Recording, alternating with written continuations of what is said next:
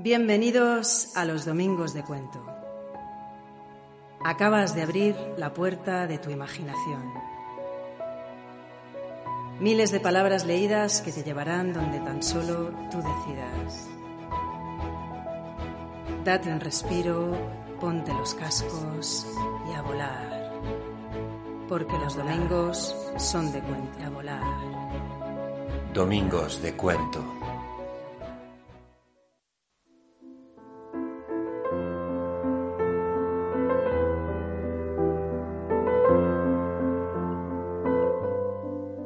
Arrollados, de Elisa de Armas, en su blog Pativanesca.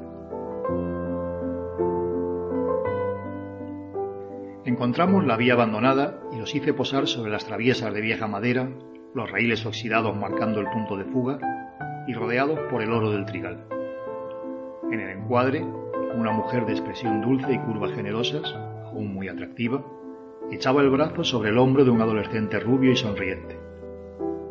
De repente, contradiciendo toda la información de que disponíamos, apareció la locomotora a tal velocidad que no consiguieron retirarse. Con estas manos, desde entonces no dejan de temblar, recogí lo que queda de ellos. Una anciana encogida y sin memoria y un cuarentón huraño que viene a visitarnos algunos domingos.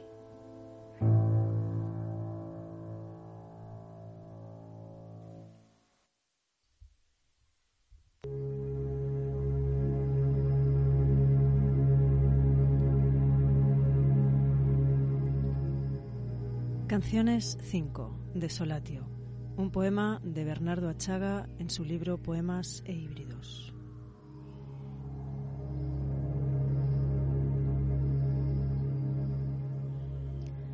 Dice mi diccionario que la palabra desolación proviene del latino desolatio, genitivo de solationes, y que fue en 1611 cuando alguien la escribió por primera vez, después de afilar la pluma de una oca blanca. Dice también que soledad, ruina y destrucción son sus significados principales. Pero nada dice el diccionario del corazón de la gente que marcha por la calle. Nada dice de nosotros. Nada dice de los patios, de la cárcel o del cuartel.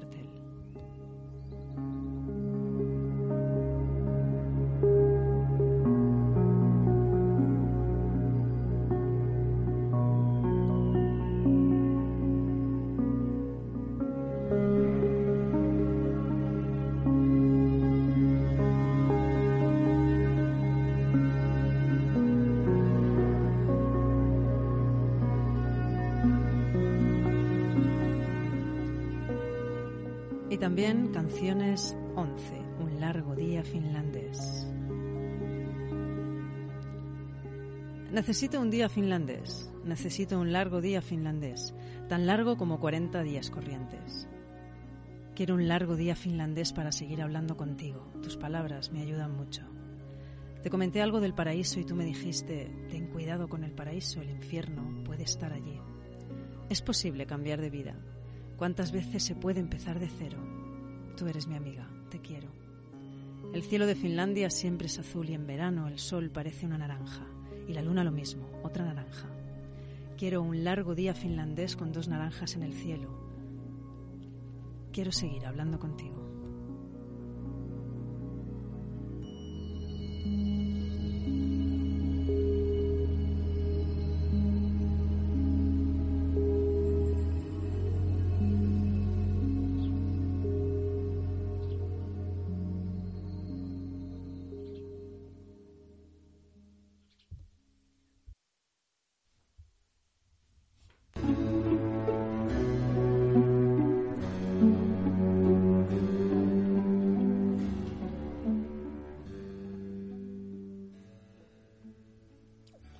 Atlanta, de Belén Rubio. No hay acuerdo sobre el origen de Atlanta, ni sobre quiénes fueron sus progenitores. Sin embargo, ha pasado a la historia como una de las primeras mujeres autosuficientes y ejemplo de feminismo. Fue abandonada en el monte Partenio por el machirulo de su padre, que solo quería hijos varones, y su madre nada dijo. Artemisa, diosa de la caza, puso a una osa en su camino para que la amamantase hasta ser cuidada por unos cazadores. La muchacha creció fuerte y se convirtió en una mujer segura de sí misma, estupenda cazadora, además de veloz y, como no, bellísima, Fíjate, eso yo no me lo esperaba. Ella solita mató a dos centauros que intentaron violarla. Derrotó a Peleo, padre de Aquiles, en un combate de lucha.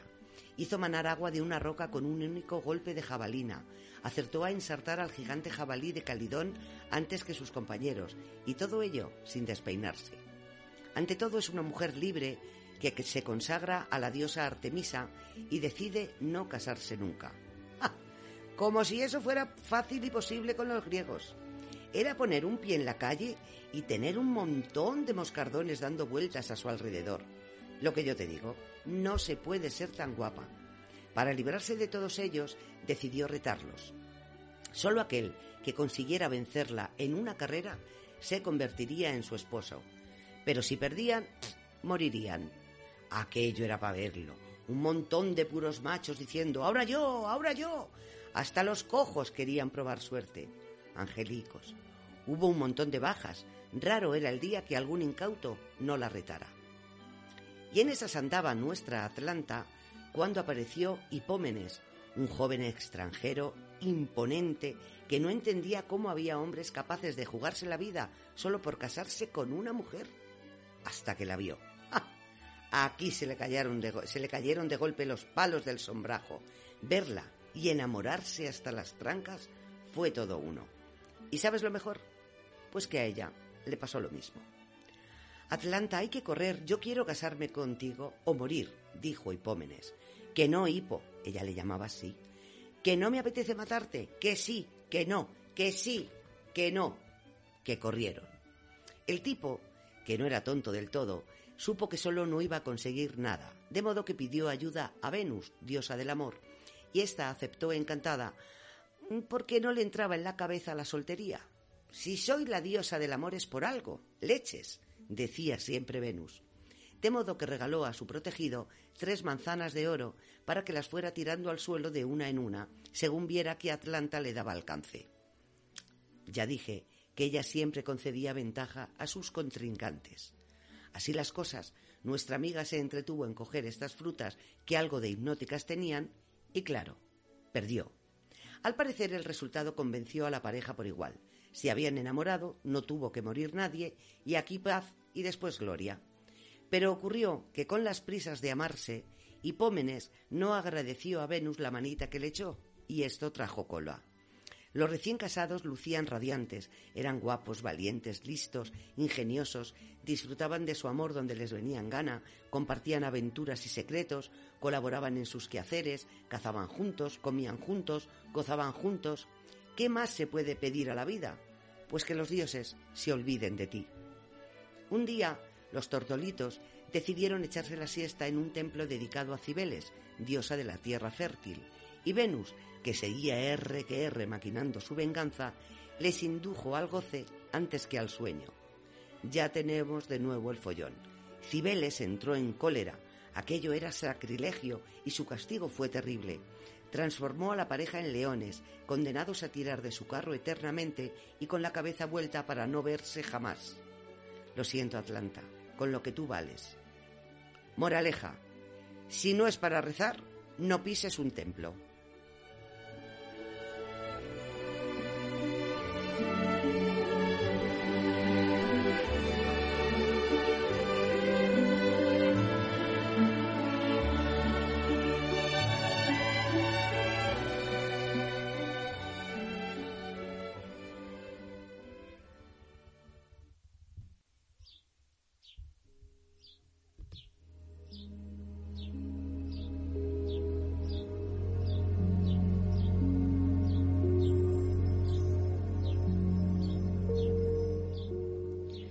Para acabar, otro poema de Bernardo Chaga, Familia 5. Sola habla de los días malos. Hay días malos en la vida, son verdaderamente malos, efectivamente. ¿Y qué pasa entonces? Pues pasa que me meto debajo de la cama, eso pasa, efectivamente.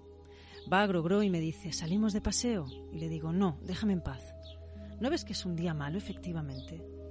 Luego viene Mari Brau Brau y me invita a jugar a los ratones. Yo le digo, no, déjame en paz. ¿No ves que es un día malo, efectivamente? Más tarde vienen los dos juntos, me ruegan, me imploran, me lloran, etc. ¿No quieres leer un cuento muy divertido? Dicen. Yo no digo nada, guardo silencio, efectivamente, porque yo soy así, tengo mucha personalidad. Viene por fin una señora y me razona así. ¿No quieres salir de debajo de la cama? Ya sé que es un día malo, efectivamente, pero es que pasa una cosa. ¿Qué cosa? pregunto yo toda intrigada. Ella responde, pues pasa que te he preparado un plato de carne con arroz. ¿Qué hago? ¿Lo tiro? ¿Tirar? grito yo. ¿Estás loca o qué? Salgo de mi escondite y voy a la cocina disparada. Toda regla tiene sus escorpiones.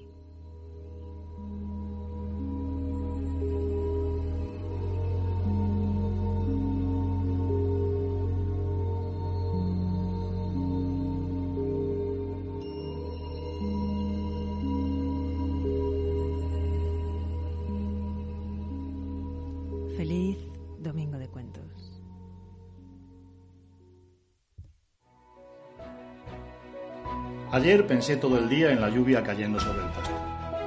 Puede parecer poca cosa, pero de hecho pensé todo el día en la lluvia cayendo sobre el pasto. Ojo que no hablo en sentido figurado. ¿Acaso puedes prepararte para la muerte? ¿Cómo? ¿Cómo despedirte de tu vida? ¿Cómo olvidarte de tus sueños, de tus metas? Las cosas son dueñas de los dueños de las cosas. Y yo no encuentro mi cara en el espejo. Hablo lo que no digo. Estoy, pero no soy. Y subo a un tren que me lleva a donde no voy. Es un país exiliado de mí. No recuerdo con exactitud cuándo empecé a oír los golpes. Sin embargo, tengo razones para creer que el llamado se repitió durante mucho tiempo. Mi madre, estoy segura, Algún día el yunque, cansado de ser yunque, pasará a ser martillo. En mi habitación, la cama estaba aquí, el armario allá No y en puede medio la evitar querer sobrevivir. Es. Hasta que esto me aburrió. Es La animal. publicidad nos hace desear cosas. Nombre y apellido. sabe que Tenemos empleos que odiamos para animando. El jefe de policía le dio tres el Somos las hijas malditas de la historia.